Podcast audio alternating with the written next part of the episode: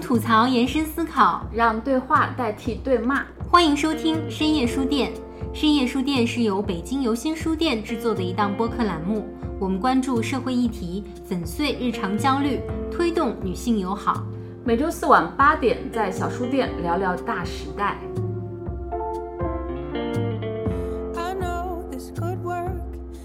深夜书店的听友群已经建立了，如果想加入的朋友可以添加微信 s y s d p o d c a s t 加入，也就是深夜书店的首字母加上 podcast。在 show notes 里面呢，你也可以找到入群的信息，让我们一起在小书店聊聊大时代。完美，我只能说完美。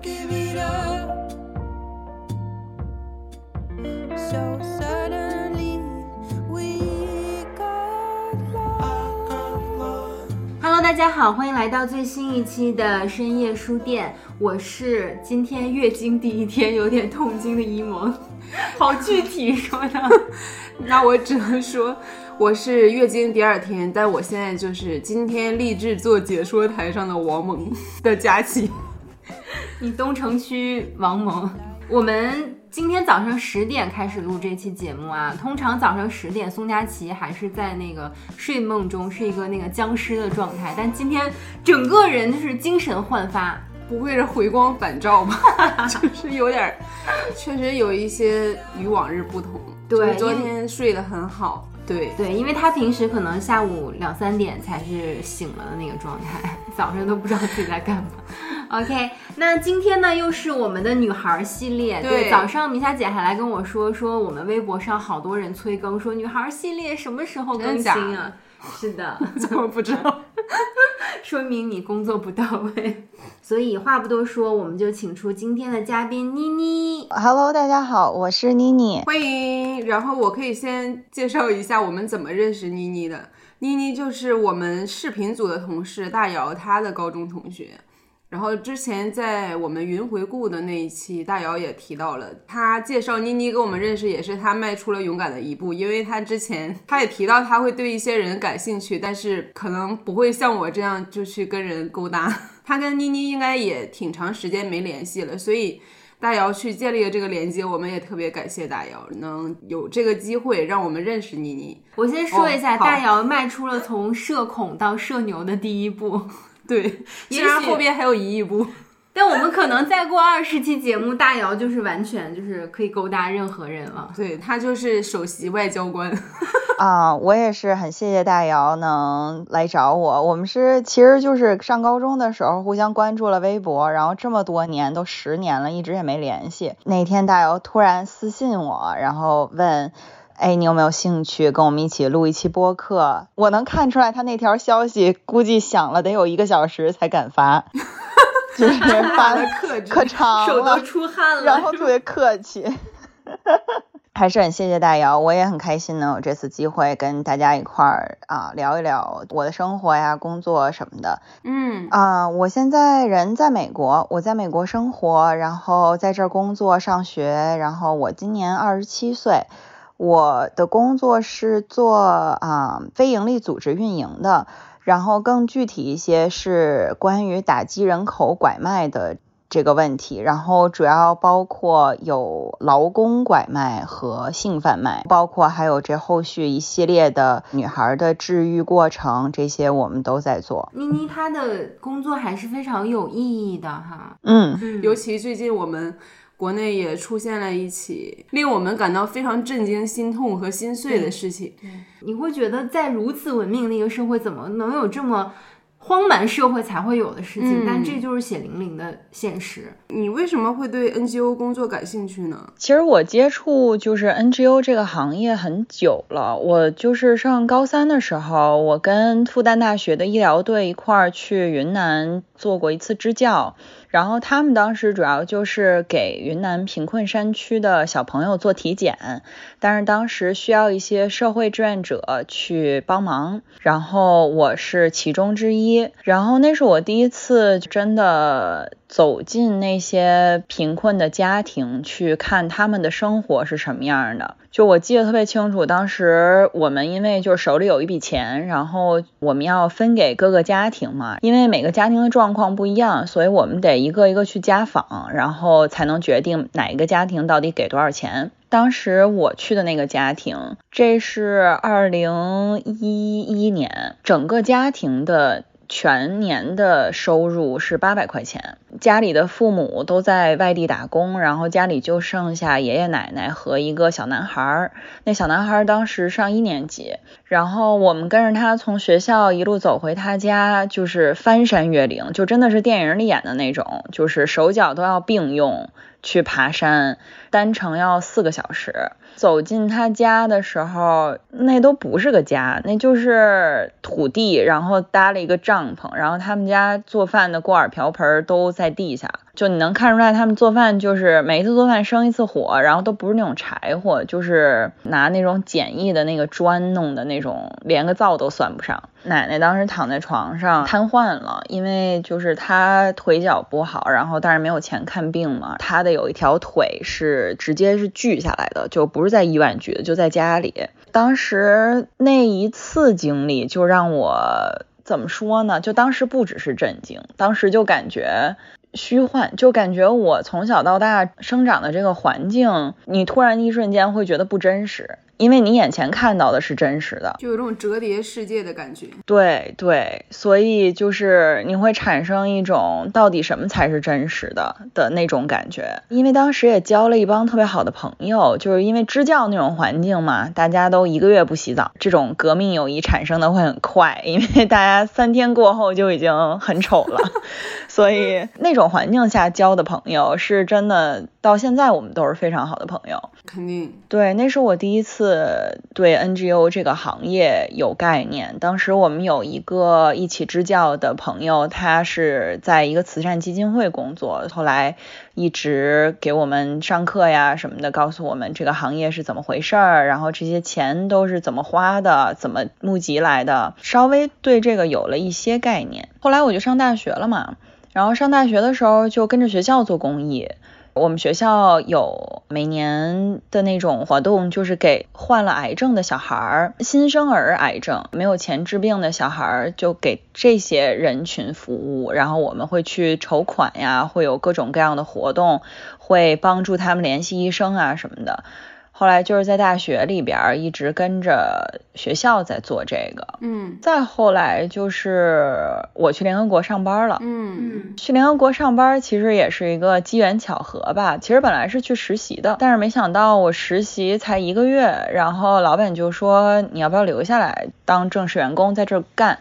就留下来了，就等于全职的、全身心的投入到这个行业里边了。然后那也是我专业知识增长的最快的一段时间，因为那个时候是跟着团队一起，我们在脚踏实地的做一些项目，从最开始怎么构架这个概念，到真的到人家国家去实施这个项目，这整个过程其实不容易。一个公益项目能做成，是真的不容易。我也是，就是在这个行业里边找到了怎么说对生活的热情吧，所以就一直也不愿意再干别的了。后来因为实践经验累积到了一定份儿上嘛，然后感觉自己差一些理论知识，就是对于很多行业啊什么这些的分析还是不是特别清楚。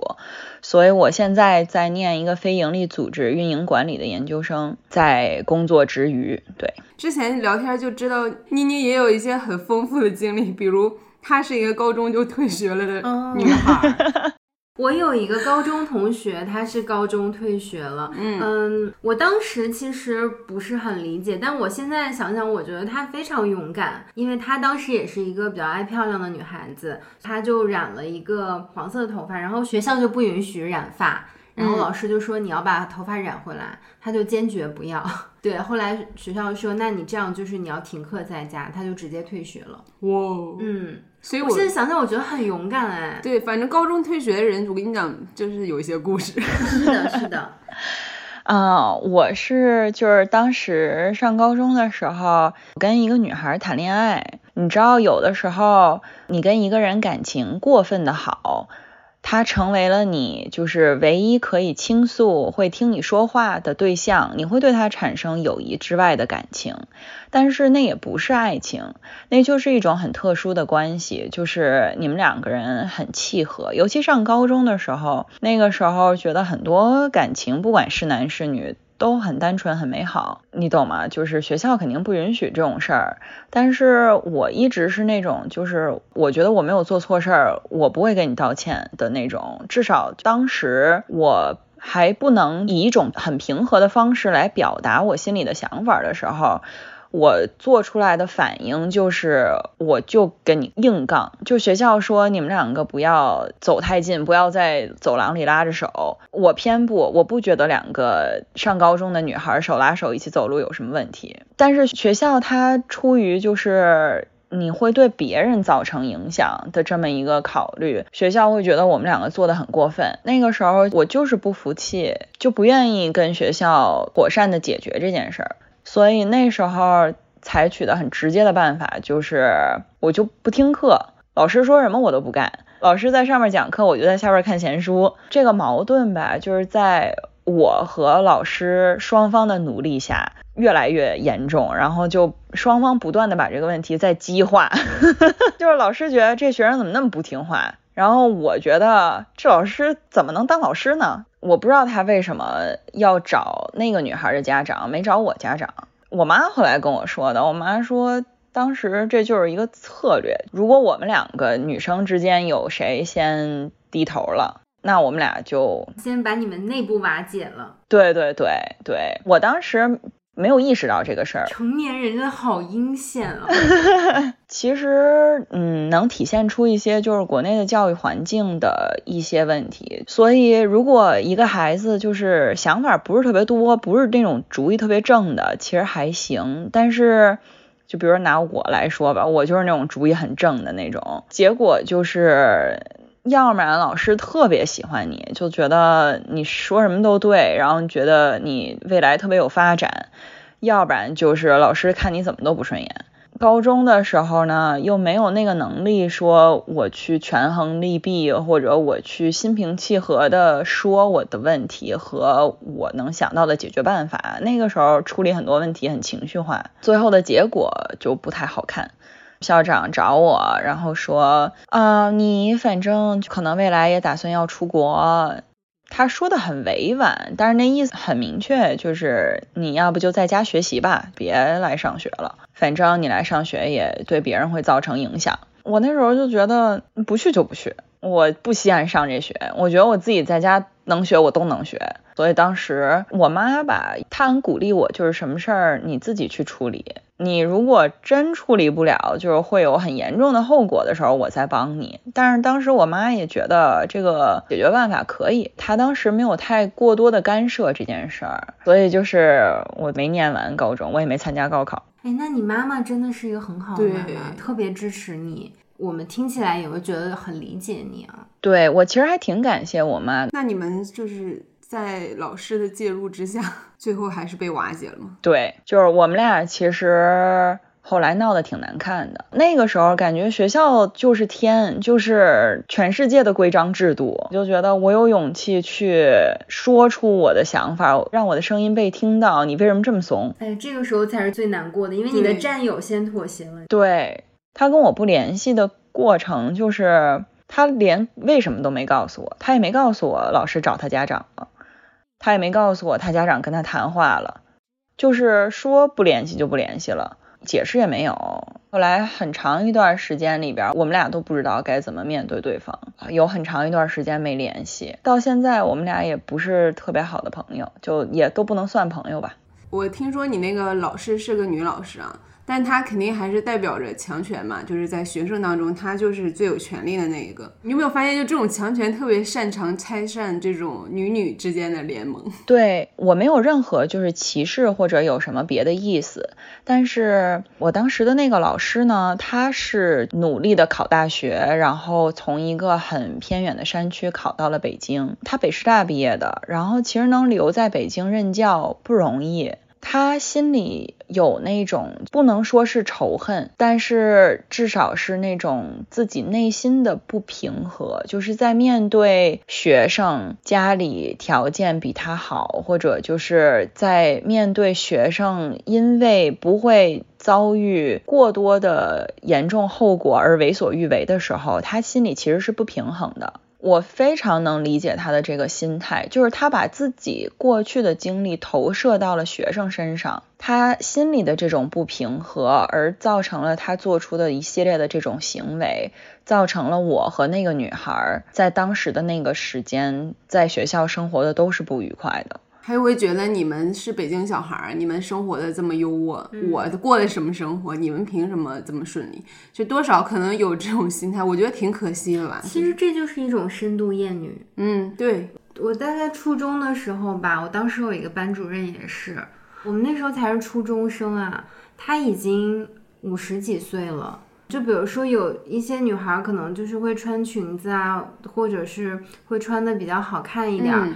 我每次从那个就是过道走的时候，因为他是我们的班主任嘛，所以他下课什么的也都会在班级里面，在前面一个他自己的办公桌坐着，然后他就是会盯着我看，对，还不是盯着，是打量，就是上下打量，几乎每天都这样。他不光打量我，他还打量别的，只要穿的好看一点的女同学，他就会打量。对，这个我也听过一个事儿，就是这是我的一个好朋友。但我这个好朋友，她也非常善于学习这女性方面的事情，因为在学习过程当中嘛，有一些事情还是不能辨别。因为她当时给我讲一个事情，她说她现在当班主任，她对那些比如调皮捣蛋的小孩儿，或者是一些呃爱犯错的小孩儿，她都觉得还能接受，但是他觉得她最受不了的是。每天上课喜欢照镜子的女孩，就是她觉得说怎么就莫名的让我 很厌恶，我就对她就是生气。然后我后来就想，我觉得这其实也有一种深度厌女吧，就是真的需要我们去识别，因为可能我记得我那时候第一反应也是对那些很张扬的同学、爱打扮的漂亮的女生，就好像你内心深处有一丝敌意。其实这个真的就是厌女。是的，是的。那你后来这个退学之后有什么发生什么事情吗？那时候啊，其实我说实话，我高三那一年就在家什么都不干，连门都不出，就用来学英语，然后用来学托福、考 SAT，就要出国，就是夸张到我大概每天晚上从八点开始哭，哭到睡着，睡着到可能三四点醒了，起来开始背单词。然后就背一天，然后背到晚上八点继续哭，哭到睡着，然后三四点再起来背单词。我其实最后就是托福和 SAT 成绩都挺好的，但是就是怎么说呢？我觉得这件事儿对我之后很多年造成了不太好的影响。我不知道该怎么去爱一个人，我也不知道我还有没有勇气。再说，我想要去表达我喜欢一个人、爱一个人，因为我会觉得这不是我一己之力能控制的。就我当时从那件事里得出来的结论就是，我喜欢谁不由我。然后当时我把就是这件事儿完全就怪在了那个女孩身上，也怪在了我妈身上，对那个女孩就是非常的不满，甚至于我会觉得，我如果从来没有遇到她多好。那你后来是怎么样走出来，然后又鼓起勇气重新去爱的呢？要单就是说爱情的话，就是我老公，我们俩大二开始谈恋爱的，我就是一直跟他之间非常的透明，我把这件事儿跟他说过。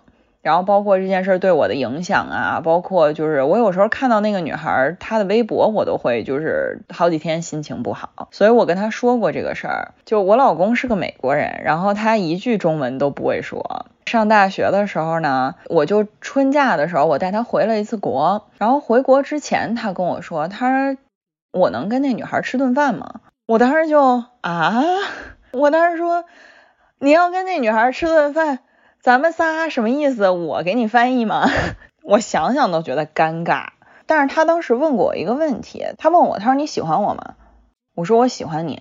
他说，那你希望你过去的感情经历影响你未来的感情经历吗？我说我不想，但是我也不能控制啊。他说，那你愿意为了这个事儿付出努力吗？我说那我肯定是愿意的呀。他跟我说，你既然想努力，那我们就一块儿努力啊。就是他从始至终的那种。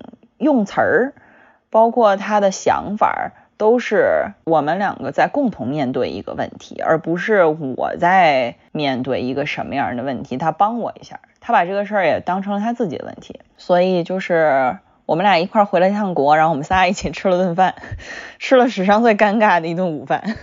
之后那女孩就是什么都没跟我说，但她给我发了一条微信，她说：“我觉得你遇到了对的人，我觉得你应该好好珍惜。”然后从那之后就再也不找我了，我们俩就不怎么太联系了。其实我们倒也没有聊什么特别就是严肃啊或者什么样的话题，中间都还是就是正常的聊天。但是我们三个人坐在一起的那个画面，到现在在我脑海里都很清楚，觉得我的人生翻篇了。我能看见那一页在翻动，就是它还没有翻过去，但是我已经看到那一页在动了。之前是你觉得这本书没有下一页，你觉得你在最后一页上，然后吃完饭之后呢，就开始觉得，哎，这书还有后半段。我现在正处于一个第一章和第二章中间的那一页那种感觉。我听起来你这个觉得自己不太再能去爱的这个时长也挺长的。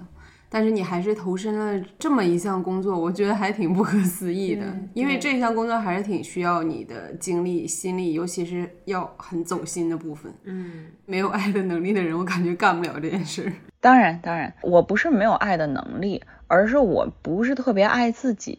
我会把这些爱投射到跟我生活没有任何交集的人身上。现在已经不这么想了，但是我记得，因为这么多年来写日记还是有用的。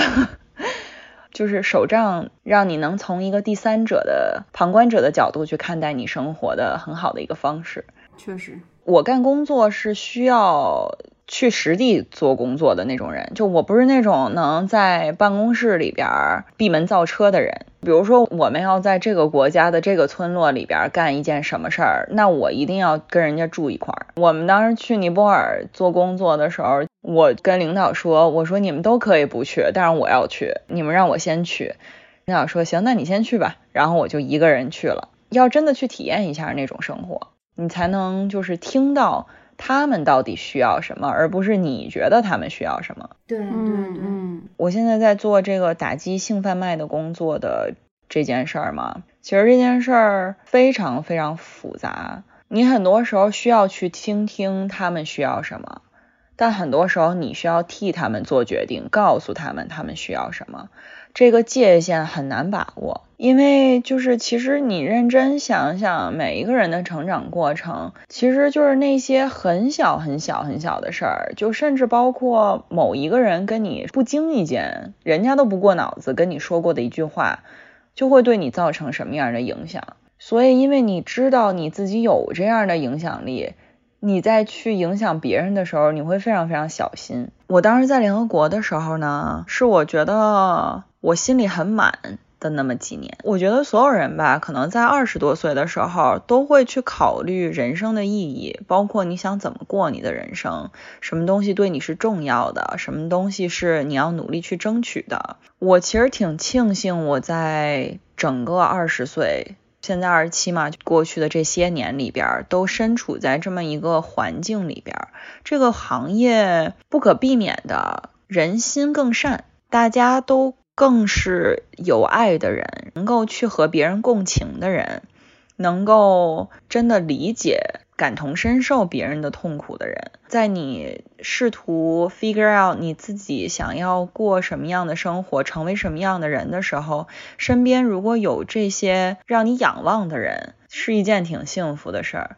我觉得我当时在联合国，就是身边的同事，包括接触的合作伙伴，很多很多这样的人。让我能够一直去激励自己，成为更好的人。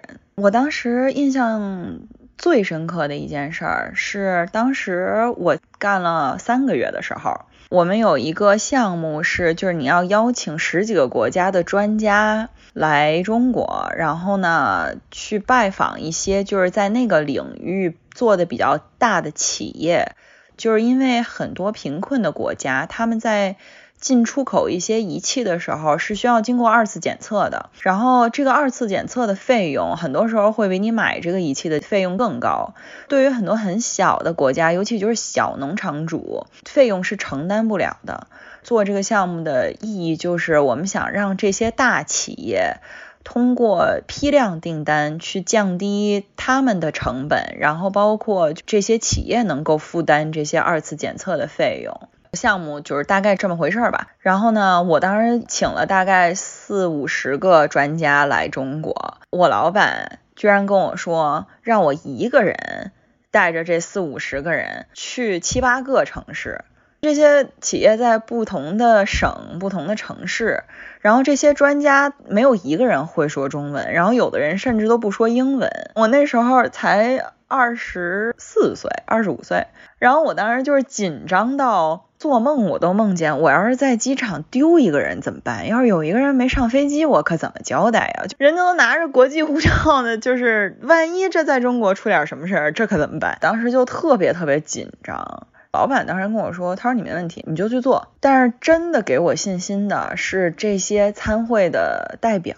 我自己在国外生活过，我知道就是在国外一个人生活，一个人都不认识的时候，那种生活状态，就你是很不知所措的。而很多人是。不会去表达这种不知所措的，因为各种各样的，比如说面子啊，比如说语言啊，会有很多原因让人不去说他们的这个不知所措。到后来项目结束的时候，所有就是六七十岁的老爷爷管我叫妈妈。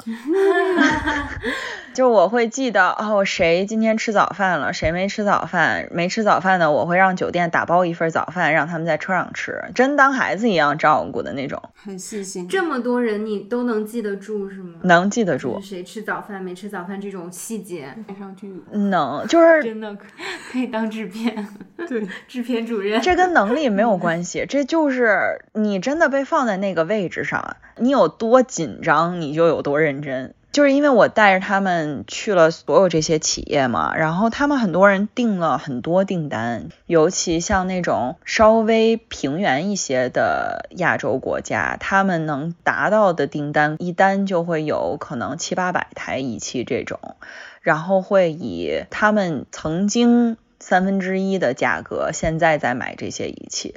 到最后一天，我们在武汉，然后一个总结会，真的有一个老爷爷，七十多了，他是就是他们那个国家这个仪器协会的代表，所以他是过来，等于他是帮别人，他接受我们的帮助之后才好去帮别人的那么一个角色。他拉着我的手，他说：“妮妮，真的很谢谢你请我来，然后让我有这样一次的经历，然后我回去可以跟。”我们协会的成员交代，能让他们知道我们都在为了这件事儿努力。他肯定是想了很久怎么措辞，他就真的说到你心坎里，就那种。最后总结会，然后我站在上面发言，然后我就是说很谢谢大家这次能来啊什么的，然后底下就有人在喊说。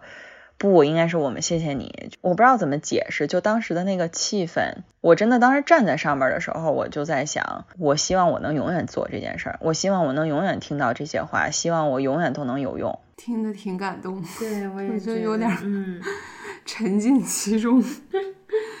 我觉得你这能量真的是挺大的，你这是挺有画面感的，站在那个上面，然后你你能确认自己的每一个心意都到达了对方。这个感觉特别的有成就感，对，就能帮助到别人，自己内心也会觉得很温暖。对，但是这个事儿肯定是我一个人永远都不可能做得了的，这也是我为什么慢慢的开始越来越打开自己，因为我开始慢慢的知道和别人合作的重要性，以及和别人沟通、有效的去表达自己、倾听别人的重要性。嗯嗯。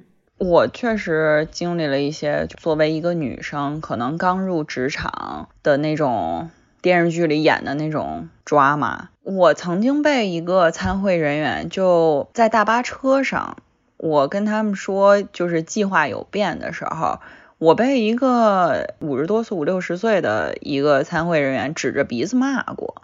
他的论点就是完全不成立，就是他的论点就是。你一个小姑娘，你凭什么告诉我们应该怎么做呀？而且说挺难听的。他跟我说，在我们国家。女孩，你这个年纪是完全要服从男性、丈夫、领导这些，你是这个社会里最没有权利去说什么事儿应该怎么样的人。其实联合国能请来的这些专家，都是在自己国家挺有声望、有权威、被人尊敬的这种形象，就这种位置的人说出这种话，多多少少的体现出他们那个社会。到底女生的地位是什么样的？其实挺明显的。这个人在半夜两点的时候给我酒店房间打电话，跟我说他想吃甜甜圈。What？我们在一个村儿里，就是那个酒店可能连二星。三星都没有，酒店的早餐都没有咖啡的那种地方，我还是挺耐心的。我觉得他可能是想家呀，或者什么，就想吃一些能让他觉得舒服的食物。然后我就跟他说，现在这个点儿肯定没有面包店还开门，而且有我也怀疑这儿有没有甜甜圈。我说你可以问问酒店能不能给你做一个。虽然我当时说的时候，我觉得肯定不行，但是我觉得那试试呗，就是万一人家愿意给你炸一个呢。他居然跟我说，为什么是我问呀？我当时没反应过来，我说啊，什么意思？他说你给酒店打电话，他说你知道我房间号吧？让他们做好了送过来。我当时有点生气了，我不是你的保姆，我是这个会议的组织者，你是我请来的，这个项目是我在负责，然后全程这一路上就只有我，而且我是代表联合国请你们来。我都没有要求你要服从什么安排，我只是就是非常正常的在跟你沟通，你为什么要用这种不尊敬的语气跟我说话？我当时挺生气的，而且还没有权利要求你。对啊，即使是没有任何权利，你有什么资格让？这就不是正当的一个要求。凌晨两点，对，他还跟我说让我出去给他买。What？我说这个时候没有甜甜圈卖。他说你没出去，你怎么知道？就是我就感觉他找茬儿，你知道吗？对，我觉得他是故意的。他觉得他白天没有宣泄够他的情绪，欺负小姑娘嘛。对对，但是这我肯定不会随着他的性子来，我就很明确的跟他说，我说你是我请来的，我明天让你回家，你就得回家。就是我说的有点过分了吧？但是我觉得当时那个情况那是必要的，就是我需要告诉他，你现在在这儿的生活是我掌控的。他可能没想到我会这么冲的怼他，他尴尬了几秒钟吧，反正他有几秒钟没说话，就在电话里边。然后他再说话就是，哦，那行吧，那看明天早上要是有，你能帮我买一个吗？还是不放弃？我就跟他说，我说行，我明天早上会帮你问问，我会留心这件事儿，但是我不能保证一定会有。他说好。嗯，就是这件事儿有一个后续，虽然我不是特别确定这是不是这件事儿的后续，因为我们每次活动做完会做一个那个 survey 嘛，会让他们填一下，就是你对这次会议有什么想法，有什么意见可以改进啊什么的，就这种匿名的嘛，所以我不知道是不是他写的，空白栏儿就是让你随便写东西的那一栏儿，他写了一句，希望我们下一次的组织者。不那么 aggressive，不那么冲，我觉得应该是他写的。他潜台词是在我们国家，女的都不能上桌吃饭，你还跟我在这大呼小叫。对，你知道在尼泊尔，女孩如果正在来月经是不能上桌吃饭的吗？到现在都是。嗯，不知道哎，真的真不知道，就知道山东。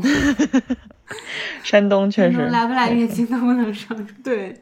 对，嗯，那能不能跟我们聊一聊你在美国的一些工作经历？因为我一直就是对拐卖儿童啊或者性贩卖这些事儿非常在意，因为我不是说我在云南支教嘛，那是一个就是金三角地区毒品非常泛滥的一个地区，然后我其实那个时候就知道有很多毒贩把毒品塞在女孩子的阴道里。或者就是让他们吃下去，然后就走私，然后就是通过拐卖这些女孩来运输毒品。所以我其实一直知道这个事儿非常猖獗，我也知道这个事儿很难解决。因为这些女孩不会自己主动去寻求帮助，所以如果你不找到她们，你是不知道她们的存在的。我一直知道我想干这件事儿，然后我回美国之后，刚好有这么一个机会，就是我有一个很尊敬的长辈，他有一个他自己的途径，然后能够把我跟这个组织联系在一起。我干这件事儿的原因呢？我刚刚也讲了一些我的成长经历，我觉得我能长到现在就是这样一个心智健全的人，我很感谢一路上有贵人帮助，所以我希望能给这些被拐卖的女孩创造这样一个 community，她们之间能够至少有人能听你说话，或者就是她们之间能分享一些她们的故事，因为对于这些女孩来说。让他们去跟一个正常幸福的人去讲他们的故事是非常困难的。你需要去给他们建立这种平台，让他们能够感受到，哦，原来我是可以被接纳的。其实就我现在在。啊，一对一帮助的一些，我们叫 survivor，就是获救者，他们现在都已经四十多岁了，然后就住在帐篷里边，就是你知道那种天桥下边那种帐篷里边，就是因为他们其实二十多岁的时候被拐卖到费城，那个时候就没法回家。就那个二十多年前，其实就是什么都还没有那么发达，没有那么方便，他们也没有钱，也不知道该怎么回家，然后被拐卖到这种地方，每天的生活就是被轮奸。一旦被强奸过，女孩子很容易就会觉得自己不值得再被爱了，或者。对人生就失去信心了，所以他们很容易就一路往下走。这些女孩后来就是在费城做卖淫啊这种营生，就是因为对生活也没有希望了。跟这些女孩子一起工作，其实挺心酸的。我有时候其实真的会觉得，我也不值得我生活中拥有的这些美好。她们这些女孩子经历过这些事儿之后，还是在继续生活。就不管生活的好还是不好吧，但是他们至少还活着，在努力的去抵抗各种各样的不幸。忽然间就觉得以前的很多比较其实根本什么意义都没有，比谁成功，谁生活稳定，谁生小孩啦，或者谁最近买房啦，就这种事儿。如果生活让我这么不幸。我有没有那个强大的内心去抵抗？我觉得我没有。所以我会觉得很惭愧。嗯，我跟他们聊天的时候，他们会跟我描述一些他们，比如说怎么逃出来呀。他们很多人其实要过很多个国家，被拐卖的女孩很多是亚洲国家的女孩嘛。他们在逃出来的过程中要走很多丛林，就是因为热带的那种气候啊，包括地理环境，很多女孩死在路上。比如说。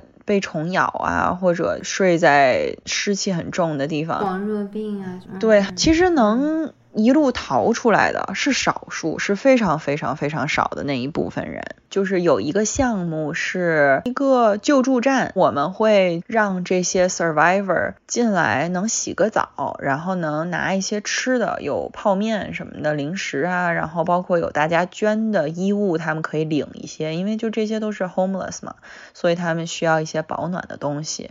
有一个周四的晚上，有一个女孩走进来。百分之八十九十进来的女孩都是神志不太清的，因为就是跟毒品相关的这些，包括美国大麻这边很容易能买到。但那个女孩走进来很清醒，她完全知道她自己在说什么。她做完登记之后，她就跟我说：“她说我就想洗个澡。”我说你往里走，就是洗澡在里边。我说我给你拿衣服啊，然后我们有一次性内裤什么的，然后我就给他放门口了。因为我们是有严格规定，就是一个人只能洗十五分钟，会在十分钟的时候第一次敲门，跟他说你还剩五分钟，然后十五分钟的时候跟他说你时间到了，你得出来。但是这女孩就是我们怎么敲门她都不开门，然后我怎么提醒她，我说还有别人在等，或者我会问你在里边干嘛呢？他都不开门，然后最后就是我们特警把门踹开了，这女孩就全身光着，然后她坐在马桶上在哭，她满脸都是血。哦，然后我们当时就吓坏了，我们就说这怎么回事？就赶紧就是看她是不是 overdose，因为在这种救助站确实很常见，可能吸食过量会有生命危险，所以我们当时就赶紧检查的，结果她没有，她还是很清醒，而且他澡也洗了，但是他脸上就是满脸的血，是他自己指甲抠的。嗯，长指甲就是那种很挖下来一块皮儿一块肉的那种嗯，伤口，然后我们就给他拿绷带，然后他就一直在哭，我们就给他拿绷带什么，但我们也不敢问，因为就确实在这种情况下，你不能马上逼他说到底怎么回事儿，你需要给他一些时间让他安静，然后我在一边给他吹头发，他一直没有说怎么回事儿。后来他跟我说，他说我能拿一些创可贴走吗？他说我现在回家。其实我们心里都知道他没有家，他说回家只是因为他不想承认他住在天桥下边。但是因为这些就是你在一个固定区域活动的这些 survivor，他们互相都认识，所以就我们知道，别人跟我们说过，我们知道这个女孩没有家，但是我们也不想拆穿她。就是既然她说她要回家。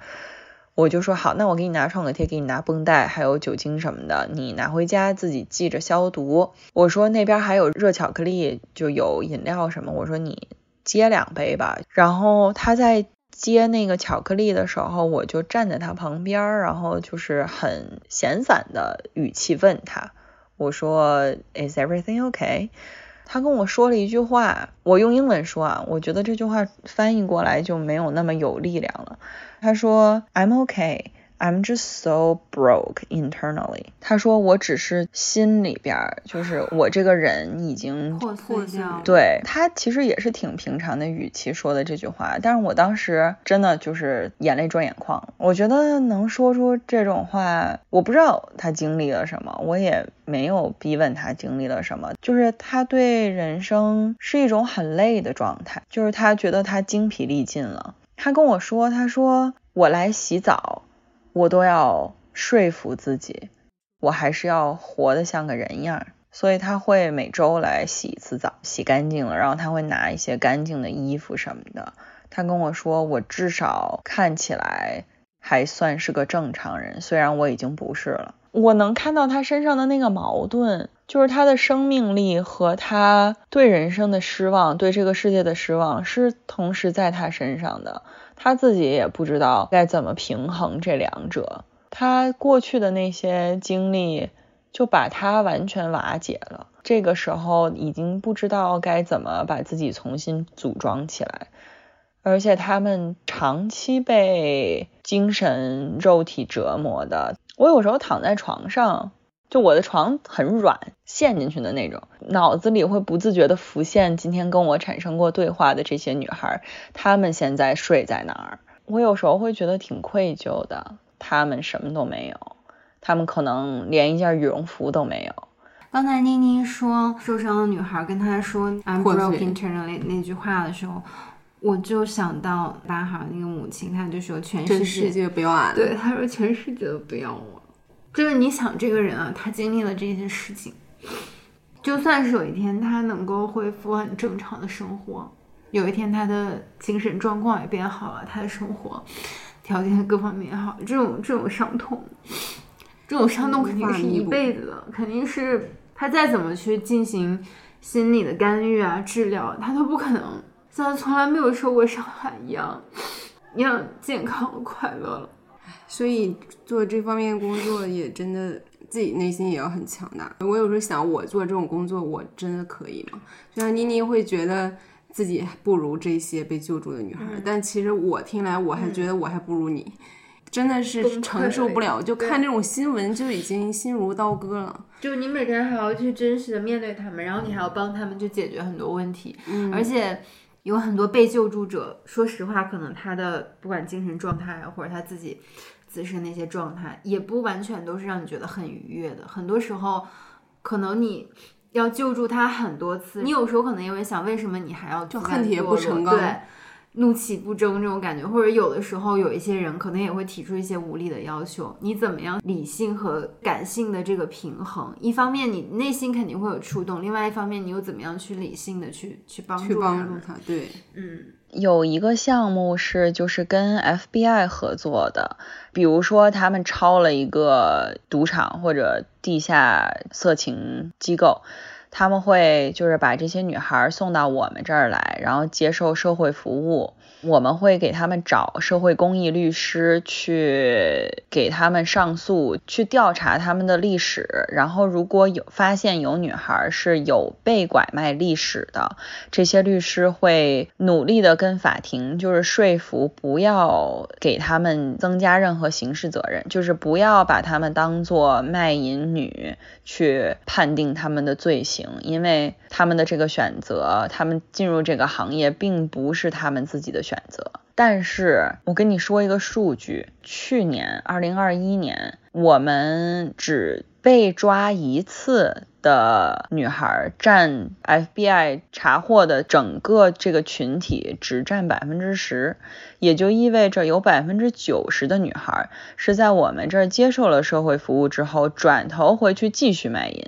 然后又被警察抄了，然后又送回来，有两次、三次、四次、五次的都有。他一旦从你这儿出去之后，有的是因为，比如说自己的男朋友是卖毒品的，你只要不分手，你就会重新进入这个行业；有的是因为无家可归，没有选择，你最起码去卖淫，人家可以给你提供一个住所。那我们其实也会问我们自己，因为我们的资源也有限，然后我们所有员工都没日没夜的加班，因为确实这个行业缺人手，在做这个事儿的人少，尤其在做跟拐卖相关的更少。就是我们也会在讨论，那你说这些女孩还值得救吗？这就是恨铁不成钢。但是这就是刚才一萌说的，我不想让跟我。有过交集的任何女孩说出全世界都放弃我了，不想任何一个人会说出那句话。我的立场是，不管这个女孩被查多少次，我们都不能说不，我们都不能把她拒之门外。那你在这个过程中有没有什么心态转变？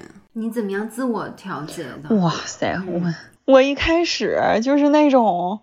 我有时候十一点多下班到家就开始哭，抱着我老公就哭。嗯，他就是怎么了？这是怎么怎么回事？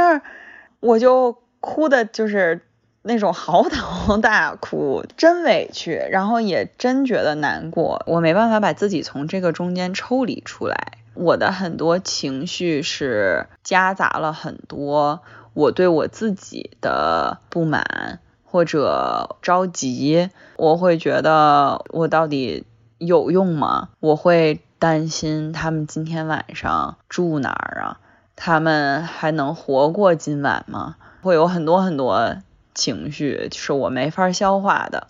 刚回家的时候的方式就是哭。你长期在这个环境里边，就会心情非常压抑。然后就有一段时间，我老公就说。你为什么最近都不说话了？我自己都不想说话了，觉得没什么希望，我也不知道我干嘛呢，就那种感觉，嗯，无力感，对，然后情感上我也抽不出来，我真的觉得那些女孩就是我朋友，然后我想经常见到她们，我想每天在救助站，她们都能来洗澡，然后我们可以随便说几句话，我问问她们，哎，今天过得怎么样啊什么的，但是。不可能，这些女孩她们什么时候来是完全不固定的，有的是固定的，可能就是一个星期过来洗一趟澡，就像我刚刚说那女孩。但是很多人就是她可能只来一次，然后你就不知道她去哪儿了，你也不知道她发生什么了，你也不知道她是好好的生活呢，她还是掉进了什么坑里。他们对我来说已经不是一个群体了，嗯，也不是一个工作了，嗯，对对，就是这种感觉，跟生活已经混在一起了，嗯，就无法视而不见，嗯，对，但是我也有我自己的生活，我不能就是让这件事儿影响到我身边其他人的生活，我心里非常清楚这件事儿，但是我又做不到。我一方面知道，哦，我不能让工作影响了我的个人生活，我也不能让我身边的人觉得不幸福，因为我对他们是什么什么样的态度。但是，一方面就是我的情绪完全陷在这里边，就我不断的在感觉在下沉、下沉、下沉。我对自己的期待就是我能把工作和生活分开，但是我现在明显的做不到，那我就会自责，就是会有各种各样的纠结。哎，那你做这个行业，志愿者还是说也有一些收入？这个行业的整体收入是低于平均水平的，这是一个在非盈利这个行业不断的被翻到台面上来说的一件事儿。就是从很多很大的慈善基金会，比如说比尔盖茨基金会，他们都会说我们要付给我们员工合理的工资什么的。但是这个问题它是一个很难解决的冲突，因为非盈利这个行业，你不管是慈善基金会，还是你就是一个 non-profit，你所有的资金来源都是别人的钱，是普罗大众的钱。所以你在怎么花这个钱的问题上，就确实是需要非常非常小心，因为没有一个人在捐钱的时候会希望他捐钱的这个组织把这个钱花到员工身上，他们希望百分之百的钱都花在那些需要被救助的人身上，但是没有这些员工。你怎么救助这些人呢？这是一个大家经常争论的话题，因为收入也很微薄嘛。呃，那你没有这方面的压力吗？哎，其实压力还挺大的。不夸张的说，我因为选择要干这个事儿，我跟我老公之间产生过一些我觉得非常不平等的关系。他不这么觉得，但是我会自己有这个压力。就比如说，我们两个结婚之后，除了个人账户之外，我们两个有一个共同的账户，我们要按照我们公司收入的百分比往这个账户里面放钱。但是我老公是个程序员，而且是个做人工智能的程序员，所以就是我们两个收入上的差距，那不是一星半点的。所以我会觉得非常非常的有压力和对不起他，以及不平衡。就是我感觉他在为我做出的选择付出代价。所以我曾经干过一件事儿，就是在我们刚在一起的时候，那个时候还不是按百分比，那时候就按绝对值往我们共同账户里放钱的时候，我卖过我以前买的东西。就是比如说一些奢侈品包啊什么的，为了弥补我们之间的这个差距，但是这又不可持续。其实现在也面临着，就是我们怎么能够在钱这个事儿上达到一个平等的状态？因为我一直觉得，你经济不平等，你话语权就不平等。那你老公怎么看这事儿啊？他完全就是从另一个角度看这件事儿。我现在一直在说服自己，用他看待这件事的方式去看待这件事儿。就他认为，一对夫妻应该有两种目标，一个是金钱上的目标，一个是人生意义上的目标。他觉得我们两个在钱这个目标上虽然不平等。但是我们两个在人生意义的这个目标上是非常平等，因为他是程序员嘛，然后他的这个行业是一个完全就是几乎是男权行业，连女的 programmer 都很少，所以他很在意这件事儿，他就在意这个性别平等，就是对于某一个工种的这个性别平等，因为我在我这个行业里。所以我可以给他建立起很多 connection，就是我可以把他介绍给需要他这项技术的 non-profit，因为 non-profit 发不出工资嘛，所以就是他会去志愿，比如说他会去教小女孩怎么编程。我有朋友也有自己的基金会，他会去志愿帮人家设计网站，他就是衡量我的价值。是我在什么程度上帮他实现了他的人生价值？他会觉得他除了会挣钱以外，他还是有用的，就是他对这个社会还是有用的。所以我其实觉得，如果有人有能力能去捐钱或者去帮助一些别的人，对于自己的身心健康都是有好处的。其实真正受益的是自己。因为你构建的也是这个大环境嘛，你本身就在这个环境里。我有一个问题特别想问妮妮，就是你在去帮助那些救助者的时候，你有没有遇到过非常不配合或者是非常不理解你们工作的这样的人？有啊，这每天都有。比如说，我上个星期遇到一个阿姨。他五十多岁，快六十了，然后他也是，他二十多岁的时候就被拐卖，今天有一顿没一顿的，反正就一直到现在。他是一个非常愤怒的人，你从见到他，你就能感觉到他是一个非常非常愤怒，然后。对这个社会非常不满的那么一个心理状态，我们会给每一个进来的人一个卫生包，就是这里边有牙刷、牙膏，然后有那个卫生巾、消毒液，就这些东西。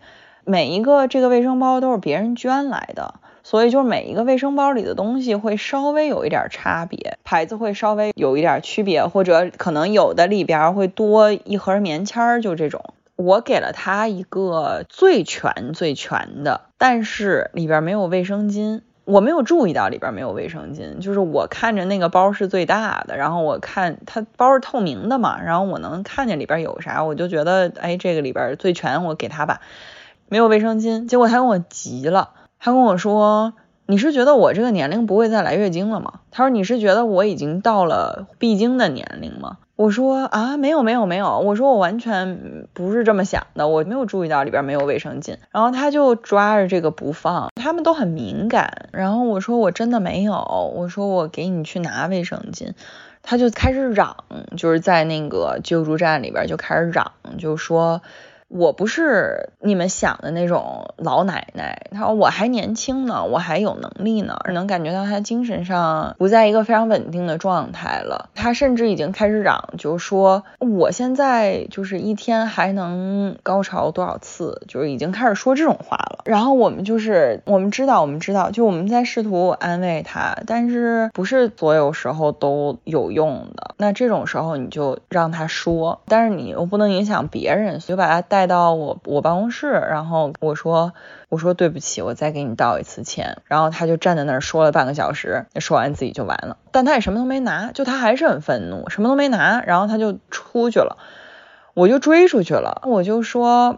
这些东西你还是要拿，不然你今天晚上没有的用。他就抢过来，瞪了我一眼就走了。但这种时候就是你得充分理解，就他不是针对你。就我们有另外一个项目，是一个短期的居所，那里边有八个房间，一共十六张床，然后那些在寻找原生家庭的姑娘可以去住的地方，在那个地方我们会一对一的帮助他们。我们叫独立生活训练，这里边包括你应该怎么给自己买保险，你应该怎么去申请你的社会安全号。你如果想找工作的话，你需要有简历，需要有这些各种各样的东西，反正就是教他们怎么能生活的独立。比如说，他们有的人会在超市找到收银的工作，那我们就会跟他们一起去看，你每个月的收入存多少是合理的，你可以花多少。这个是我们遇到的就最不好合作的一群 survivor，他们对于他们自己未来的生活是有构想的。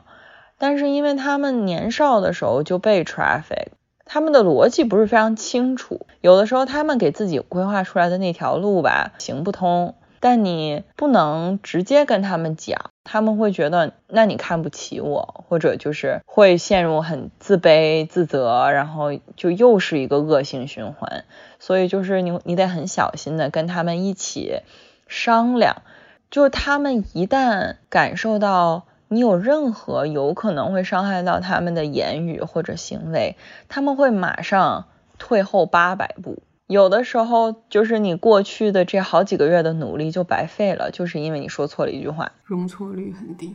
对，就是我们需要非常非常有耐心。很多工作，很多话，你可能一遍两遍得做十遍。那你当下的心态是？我之前在哪儿看到了一句话，我不知道是谁说的。生活从近处看都是悲剧，只有远看才是喜剧。就是我觉得，我虽然每天生活里接触到的这些都是悲剧，可是从长远的角度来看，我觉得我生活在一个非常幸福的喜剧里，因为我能看到这些 survivor 的改变。就比如说这种长期饥一顿饱一顿的生活，很多人有进食障碍啊什么这些。我知道的一个姑娘。她最开始的时候，就是我们发的那个泡面，她就是直接吃，就是啃那个饼。后来她现在会泡面了，知道我要接开水，然后我要等三分钟，这个面才会好吃。他不是那种看到吃的就赶紧往嘴里塞，不管生的熟的、冷的热的。所以就是这些非常非常细小的改变。我很开心，就是会让我觉得我坚持做下去，它一定会是个喜剧。我觉得妮妮最让我感动的一句话，就是她说她不希望自己呃接触的这些女孩会说出这个世界不要我了这种话。嗯，就虽然她在这个工作的过程中也有很多。呃，犹豫啊，犹疑，甚至自己都深陷其中，甚至也影响自己的家庭，自己对未来一些规划吧，就是在收入这方面。但是，就像你刚才说的，你远看是个喜剧，无论是你从细小的点滴你看到这个姑娘们的改变，还是说你把它放在一个长远的维度上看你自己，我觉得特别的还是让人觉得很乐观的。对，有你这样的人在做这样的事情。是让我们看到一些希望的，嗯，哎，谢谢谢谢，我也开心我能这样影响别人。不管是体制内还是体制外，我们都希望女孩子拥有更多的权利，因为只有当这些女孩在一些比较合适和正确的位置上面，她才能够帮助到更多的女性。对，嗯，我们是女性嘛，我们对这种比如拐卖妇女儿童是更感同身受的，比起男性更希望去参与到这个事业当中。但是除了这些之外，我觉得，呃，妮妮的整个故事，我们能看出来，她是一个，首先她性格就很刚，她不是一个很懦弱、很软弱的女孩，也不逃避事情，就这种力量也给我挺大的鼓励的。对。因为佳琪本身是一个有一点怂的性格，就是虽然平时在办公室跟我们还挺厉害，但是他在面对外人的时候就是挺怂的。所以现在比如说我们书店外面有些人。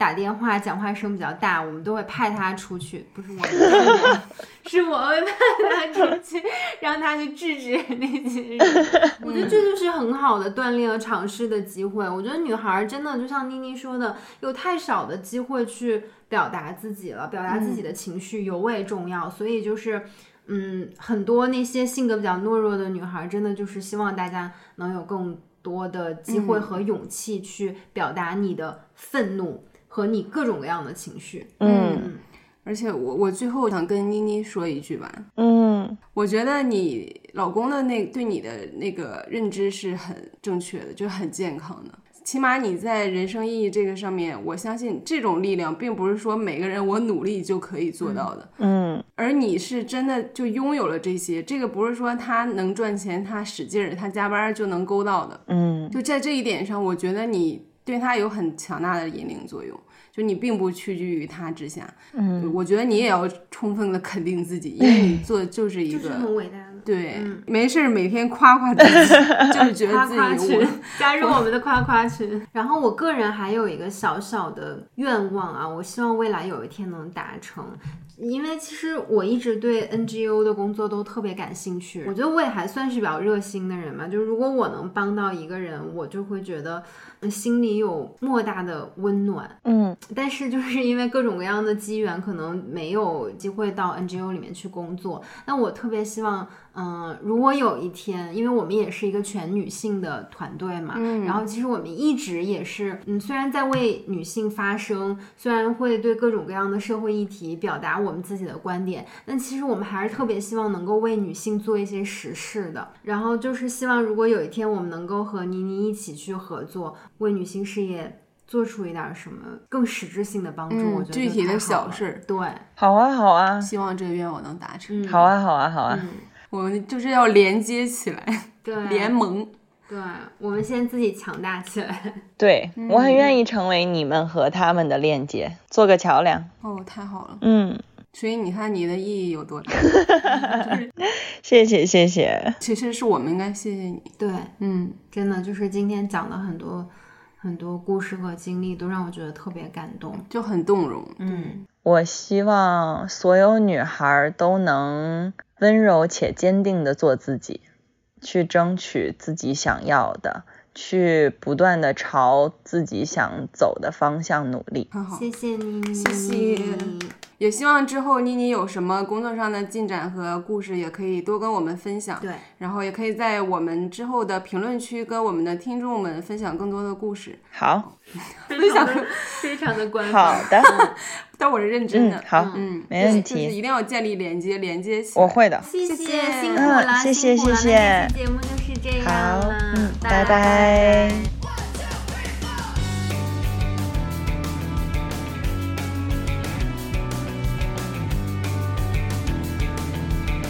各大播客平台搜索“深夜书店”，订阅我们的播客；在爱发电搜索“游心书店”，支持我们的创作。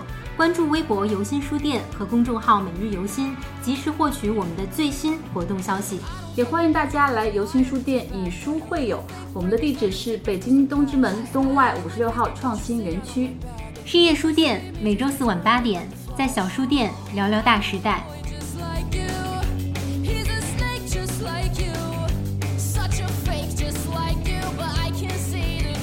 transparent.